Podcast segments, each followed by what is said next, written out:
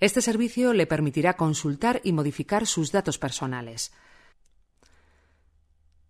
Los campos que aparecen sombreados, así como el DNI, no se pueden modificar directamente.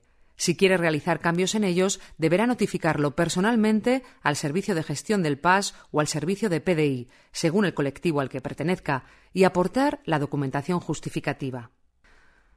El resto de campos que aparecen en pantalla puede ser modificado directamente, de manera que al hacerlo se generará una solicitud que llegará al Servicio de Recursos Humanos correspondiente para su validación final.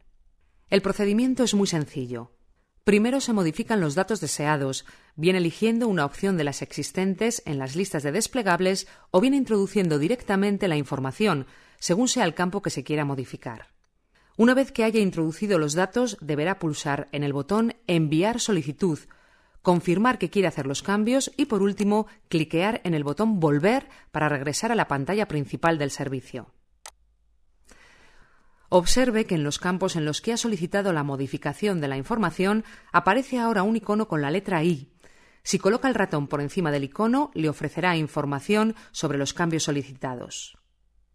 Para ver el estado en que se encuentra la solicitud realizada, deberá acceder al servicio Estado de mis solicitudes.